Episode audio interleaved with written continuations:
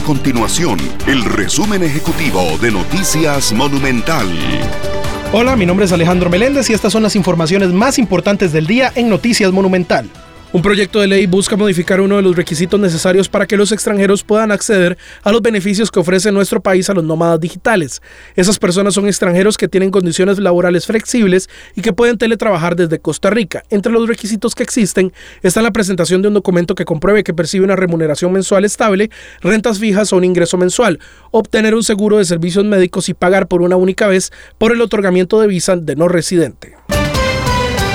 La Asociación Bancaria Costarricense, la ABC, dio a conocer que desde junio del 2022 se puede percibir un aumento en la cantidad de créditos que son destinados a vivienda en colones, mientras que en dólares reflejan una disminución.